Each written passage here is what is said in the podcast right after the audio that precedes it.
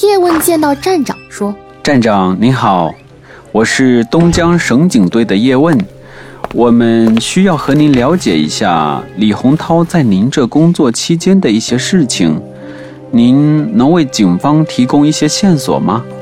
站长说：“其实我也不是很了解他，他来我这工作还不到一个星期呢。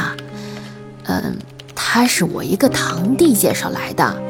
我堂弟啊是他的病人，颈椎疼得厉害，后来经过他的按摩治疗好了很多。我当时不同意，盲人在我这工作，最怕容易出危险了。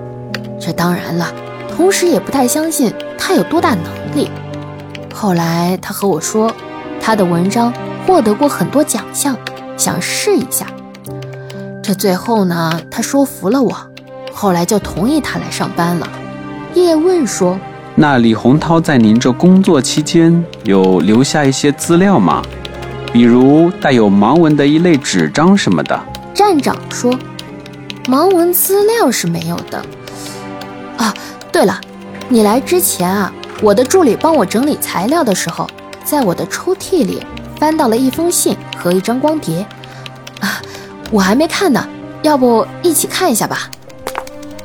他们一起走进办公室，打开打印纸，形式和公寓的一模一样，姓名处有他的指纹。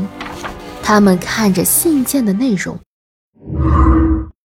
东江妙想网络文学社站长，您好，我是李洪涛。谢谢您给了我一次网络文学工作的机会，因为您的给予，身为盲人的我，终于有机会从事文学工作了。